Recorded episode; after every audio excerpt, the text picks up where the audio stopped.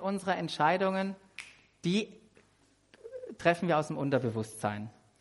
Anhand der abgelagerten und gelagerten Gedanken und Automatismen, das ist nochmal ein anderes Thema, ähm, die dort im Unterbewusstsein leben. Anders formuliert, du und ich, wir sind programmiert. Sind programmiert. Programmiert, das heißt, wir denken, wir fühlen und reagieren in einer ganz bestimmten Art und Weise. Da sagst du, stimmt gar nicht. Und ich sage, ja, weil du dir gar nicht darüber bewusst bist. Aber programmiert in unterschiedlichen Bereichen. Ich möchte euch nur ein paar, ein, ein, ein, ein paar Bereiche mal aufzeigen, wo ich selber gemerkt habe, dass ich programmiert bin und programmiert wurde im Laufe meines Lebens vom Mutterleib bis jetzt. Das erste ist, was uns programmiert, sind Worte anderer. Vor allem bei kleinen Kindern ist es so. Kleine Kinder haben noch nicht die Möglichkeit, die Informationen, die sie haben, richtig zu verarbeiten. Deshalb sind positiv, also deshalb sind Worte haben eine starke positive oder auch negative Auswirkungen. Auswirkungen. Und deshalb ist es, ist es manchmal so schockierend, wenn ich mich auf dem Spielplatz wiederfinde, wie Eltern mit ihren kleinen Kindern reden. Du kleines Teufelchen, du kleine Hexe, ach, mit, du bist furchtbar, mit dir ist nichts anzufangen. Das hört man auf dem Kinderspielplatz. Und die Kinder nehmen das ungefiltert rein. Jetzt zu mir. Nicht Kinderspielplatz, schon älter, Unterstufe, fünfte, sechste, siebte Klasse, war meine Mutter mit dem Lebenspartner zusammen, wo ich, ähm, sagen wir es mal so, nicht ganz so zurechtgekommen bin. Und jedes Mal, wenn, wenn ein, ein, ein Streit war, wenn ein Konflikt war, irgendwo, dann wurde ich identifiziert als das Schuldige. Und was ich immer wieder gehört habe, ist, du bist schuldig. Wie bin ich programmiert? Ich habe mir da auch jetzt in der letzten Zeit ich mir da richtig Gedanken drüber gemacht und mir ist aufgefallen, ich will eine Sache vermeiden. Ich will schuld, ich will nicht schuld sein. Schuld zu sein ist ähm, für mich nicht ein angenehmes Gefühl. Ich weiß nicht, ob es da Leute gibt, für die das ein angenehmes Gefühl ist. Aber für mich ist es kein angenehmes Gefühl. Und ich versuche mich da, und da könnte meine Frau fragen, die jetzt gerade im Kindergottesdienst macht, ich habe ähm, eine Tendenz, mich herausreden zu wollen. Gebe ich zu, ist so. Und es kostet mich was, zu sagen, weißt du was? Das geht voll auf meine Kappe und ich möchte mich von Herzen bei dir entschuldigen. Ja, nicht so einfach. Das erfordert was in mir. Das zweite sind die eigenen Worte.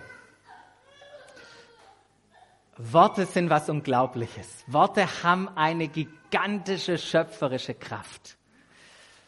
Im Positiven wie im Negativen ich kann das nicht. Es wird nicht funktionieren. Das schafft Bilder in unserem Kopf, die uns programmieren, die uns in unserem Unterbewusstsein formen. In der Zeit, als ich Zivi war, habe ich das mal am eigenen Leib erfahren. Damals dachte ich, das wäre so cool zu sagen, wisst ihr, ich habe vor nichts Angst, außer verspritzen. Ich weiß gar nicht, wie, wie ich da drauf gekommen bin, das so zu sagen. Ich dachte, vielleicht dachte ich es bei den Mädels cool oder so, aber auf jeden Fall habe ich es gesagt und immer wieder gesagt. Bis zu einem Tag. Eines Abends, spät nachmittags, haben wir Fußball gespielt. Ich bin aus vollem Lauf in die Höhe gesprungen. Der Gegner kam, ich habe abgedreht, bin aus vollem Lauf auf dem Boden mit meinem linken Fuß umgeknickt, zack gelandet hat sau weh getan, konnte nicht weiterspielen. Und als es am Abend dann zur Nacht hin immer dicker und dicker wurde, immer mehr wehgetan, habe ich gesagt, mein Bruder Bennett, wir fahren ins Krankenhaus. Ins Krankenhaus angekommen, haben sie mich geröntgt. Und dann mit den Bildern kommst du da zum Arzt. Dann saß ich da auf dieser Liege und der Arzt hat mir das Röntgenbild angeguckt und gesagt, Herr Hagenläu, Sie können sich entspannen beruhigt sein, ist nichts gebrochen, lediglich, ich weiß gar nicht mehr, was nur, was nur gedehnt oder gerissen. Wir müssen nicht operieren. Und meine Meine Reaktion darauf war, oh, das ist gut. Sie können alles mit mir machen, solange Sie mir keine Spritze geben. Und er schaut mich an und sagt, wissen Sie was? Sie dürfen sich die nächsten Wochen jetzt selber spritzen als Vorsorge vor Thrombose. Le Leute, ich merke es jetzt, ich merke es jetzt gerade. Ich, ich merke es jetzt gerade. Äh, empfinde ich, empfühle ich den, den, den Moment nach. In meinem Kopf war ja klar. Diese kleine Nadel, come on, die, die kann mir nichts haben. In meinem Unterbewusstsein, hey, ich ich wurde kreidebleich. Mein Bruder ist ja gar nicht da heute mal. Ich wurde kreidebleich. Ich musste mich hinlegen. Mein, mein Körper hat reagiert. Durch Worte, durch meine eigenen Worte. Und obwohl ich im Bewusstsein dagegen angekämpft habe, waren diese, waren diese Gedanken so tief in meinem Unterbewusstsein drin. Schmerzvolle Erfahrungen aus der Vergangenheit in meinem Leben habe ich auch. Habt ihr gemerkt, meine Mama ist mit, äh, mit einem Lebenspartner zeitweise zusammen gewesen, weil mein Papa gestorben ist, äh, als ich 20 Monate war. Das ist eine so eine Erfahrung. Ähm, aber ich merke immer wieder, wenn ich mit Leuten ins Gespräch komme, eine Erfahrung, die viele geprägt hat, ist, dass sie an gewissen Punkten in ihrem Leben Ablehnung erlebt haben. Ist, eine, ist was, was in unserem Unterbewusstsein oft, oft drinsteckt. Äh, und wir darauf reagieren und wir reagieren und, und Dinge tun, Dinge fühlen und manchmal gar nicht greifen können, wo kommt es her. Alte Muster, Denkgewohnheiten, ähm, Selbstzentriertheit, ähm, Unabhängigkeitsdrang, Stress, Zorn, Sorge und Angst. Die, und, und diese Dinge, die werden zu richtigen Festungen. Die Bibel bezeichnet es mal als eigenmächtige Gedankengebäude. Also nicht nur ein Gedanke, sondern das kann zu was werden, was eine richtige Kraft in unserem Leben hat. Und dann am Ende, klickst mal weiter, genau, alte Gewohnheit und das fünfte, das sind einfach Sinne und Gefühle. Ich muss ganz deutlich zugeben, nicht jeder Film, den ich in meiner Jugend angeguckt habe, ist tatsächlich hilfreich gewesen. Also dann nehmen wir, nehmen wir Zeug in uns auf. Und, und der Punkt ist, wenn, in unserem Unter, wenn unser Unterbewusstsein voll von falschen Gedanken ist, dann werden werden diese Gedanken unser Leben negativ beeinflussen. Und manchmal ohne, dass wir es merken. Manchmal ohne, dass wir es merken. Und für mich in diesen Kickstart heute auch rein von dieser Predigtserie, die wir Umdenken genannt haben, ich möchte dich einfach sensibilisieren für deine Gedanken. Was sind, was sind diese Gedanken, wo du schon gemerkt hast, die dich negativ in deinem Leben beeinflussen? Und wie genial wäre es, wenn du und ich an diese Punkte in unseren Gedanken, wo wir hinkommen, sagen, hey, wir könnten umdenken. Wie genial wäre es, wenn wir umdenken können. Und genau dazu, klick mal weiter, kommt ein Bild? Nee, schade. Genau dazu, zum Umdenken, lädt Gott uns ein. Er lädt dich und mich ein, umzudenken. Er möchte unser Unterbewusstsein verändern. Der möchte nicht, dass es drin bleibt, denn das beeinflusst ja unser Denken und die Entscheidungen und unser Leben. Und indem wir erlauben, und das ist was, was wir tun dürfen, wir dürfen Gott erlauben, dass er die Dinge, die in unserem Unterbewusstsein sind, hochbringt in unser Bewusstsein, weil dort kann es verändert werden. Und jetzt ist ganz wichtig, es geht hier nicht um ein positives Denken. Darum geht es uns nicht beim Umdenken. Es geht Gott darum, dass wir ein Reich Gottes Denken in unserem Leben aufnehmen. Ein Reich Gottes Denken, dass wir so denken, wie er es tut.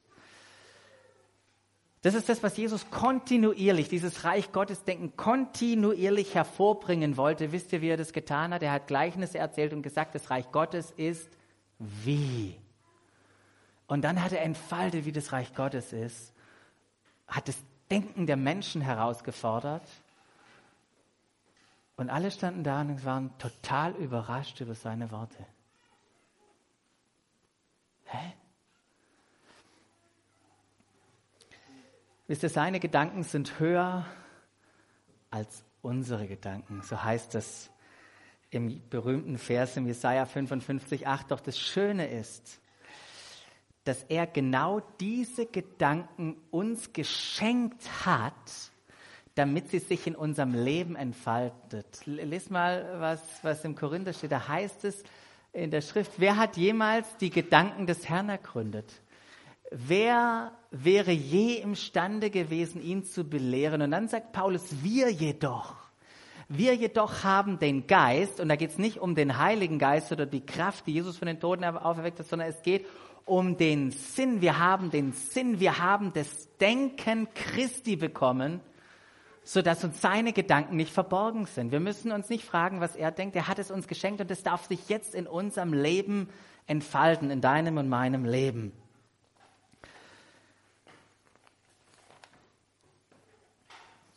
In einem faszinierenden Brief an die Römer entfaltet Paulus diesen Christen dort die gute Nachricht, das Evangelium, ähm, den vollkommenen Plan von, von, von Gott und auch das Denken des Reiches Gottes. Entfaltet er ihn, bis er an einen Punkt kommt und dann sagt, und jetzt fordere ich euch raus, nachdem ich euch erklärt habe, wie das Denken im Reich Gottes ist, dass ihr euch voll und ganz auf Gott und sein Reich einlasst, dass ihr euch vollkommen ihm zur Verfügung stellt, euer Denken eingeschlossen. Dass wir sagen können, so wie wir heute Morgen gesungen haben, wir loben ihn, wir lieben ihn, wir machen Christus sichtbar auch mit dem, was hier oben passiert. Lass uns das mal lesen, was er, ja, da steht es ja schon, ihr habt schon gelesen. Da heißt es, ich habe euch vor Augen geführt, Geschwister, wie groß Gottes Erbarmen ist. Dann sagt Paulus, die einzige. Du hast hier nicht mehrere Möglichkeiten. Die einzige Möglichkeit, wenn du das ergriffen hast, wenn du das Reich Gottes Verständnis und Denken ergriffen hast, was ich dir gerade in elf Kapiteln deutlich gemacht habe, dann gibt's dann gibt's nur eine Möglichkeit. Die einzige Möglichkeit, die einzige angemessene Antwort darauf ist, dass ihr euch mit eurem ganzen Leben und zu deinem Leben gehört auch dein Denken dazu. Dass du dich Gott zur Verfügung stellst und, und euch ihm als ein lebendiges und heiliges Opfer darbringt, an dem er Freude hat. Das ist der wahre Gottesdienst. Nicht das, was wir hier machen. Das ist auch ein Gottesdienst. Aber der wahre Gottesdienst ist, hat was mit unserem Leben zu tun. Ähm, und, und dazu fordere ich auch auf. Und dann heißt es weiter im, im, im Vers 2, sagt er, richtet euch nicht länger nach den Maßstäben dieser Welt, sondern lernt in einer neuen Weise zu denken, damit ihr verändert werdet und, das habe ich mal reingetragen, folglich beurteilen könnt, ob etwas Gottes Wille ist, ob es gut ist, ob Gott Freude daran hat und ob es vollkommen ist. Wisst ihr, wir sind programmiert mit Maßstäben, mit einem, mit einem Schema, mit einem Denkrahmen. Wo kommt der her? Er sagt, er kommt von der Welt. Welches Wort? Das ist das Wort Äon, das ist mein Zeitalter. Wir sind Kinder unserer Zeit, so sagen wir das auch manchmal. Wir sind geprägt durch die Kultur. Und das ist extrem herausfordernd, weil die Kultur manchmal gegen unsere schönen Absichten sind, die wir haben. Und wir merken, wir wollen es und kriegen es dann doch nicht hin, weil wir so von der Kultur her geprägt sind. Vor ein paar Wochen habe ich immer mit ein paar Leuten hier gejoked mit dem englischen, mit einer englischen Redewendung, wo ich gesagt habe, your culture eats your theology for breakfast. Also deine Kultur, die ist sowas von stark. Egal was du für eine Theologie hast, egal was du für Absichten hast, was du für Wünsche hast, ist schon morgens früh aufgegessen.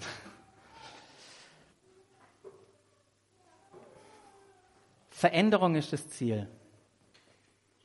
Metamorpho, das Bild von der Raupe zum Schmetterling. Es geht um eine tiefe Verwandlung in unseren Gedanken oder in uns. Lasst, lasst euch verwandeln. Das ist etwas, was mit uns passiert. Das ist passiv geschrieben. So dass, oder was ist die Folge, dass wir prüfen können, was Gottes Wille ist, was sein Herzensanliegen ist, was Reich Gottes Denken ist, was er, was in seinen Vorstellungen ist, was er, er, er vorhat in dieser Welt. Und wie passiert es? Wie werden wir verwandelt? Durch die Erneuerung unseres Sinnes, so heißt es in der Elberfelder. Und was ist der Sinn? Der Sinn ist unser Denken, unser Verstand, unsere Gesinnung, unser Bewusstsein, unser Gewissen, all das, was in uns arbeitet, bevor wir handeln, bevor wir etwas sagen und tun. Und es braucht, was muss mit dem Sinn passieren? Er muss erneuert werden. Erneuert nicht irgendwie nur das Alte restauriert werden, sondern das, was hier Erneuerung meint, ist der Neubeginn aufgrund der Beendigung von etwas Alten. Es geht um eine qualitative Veränderung. Es geht nicht darum, dass wir unser Denken ein bisschen positiver machen oder ein bisschen göttlicher. Es geht darum, dass wir sein Reich Gottes Denken annehmen. Das ist da der Punkt, um dem es Paulus hier geht. Doch wie genau geschieht es? Wie genau geschieht es? Wie passiert es? Tja, und um das herauszufinden, müsst ihr nächste Woche wiederkommen, weil da werden wir uns in den nächsten Wochen genau damit beschäftigen, wie passiert das, was können wir tun, wie können wir äh, in, in Partnerschaft mit Gottes angehen. Sind wir da irgendwann mal fertig? Einmal zu Ende gekommen? Wir werden reifer, ja, aber wir sind nie fertig. Wisst ihr warum? Weil, weil ähm, unsere Gedanken nicht nur die Schaltzentrale unseres Lebens sind, sondern auch das Schlachtfeld. Unsere Gedanken sind das Schlachtfeld. Da kommt nämlich einer, Teufel genannt, wie ein brüllender Löwe und geht umher, so heißt es im Petrusbrief, und sucht Opfer, die er verschlingen kann. Alles auch in der Zukunft an Schlechtem, was in dein Leben reinkommt, fängt mit das Negativen an, mit dem negativen Gedanken. So wie Paulus sagt, hey, ich hoffe nicht, dass das passiert, was mit Eva damals passiert ist, die von der Schlange versucht wurde. Es fing an mit einem Gedanken. Und deshalb ruft auch Paulus darauf auf, hey, wir wissen von dem, was, was die Absichten vom Teufel sind. Also lasst es nicht zu, dass hier Dinge reinkommen, die dein Leben kaputt machen. Und deshalb fordert uns auch, und, und Sprüche, lest, macht es, lest mal die Sprüche durch, jetzt im, im Laufe der nächsten Wochen. Was für ein herrliches Buch.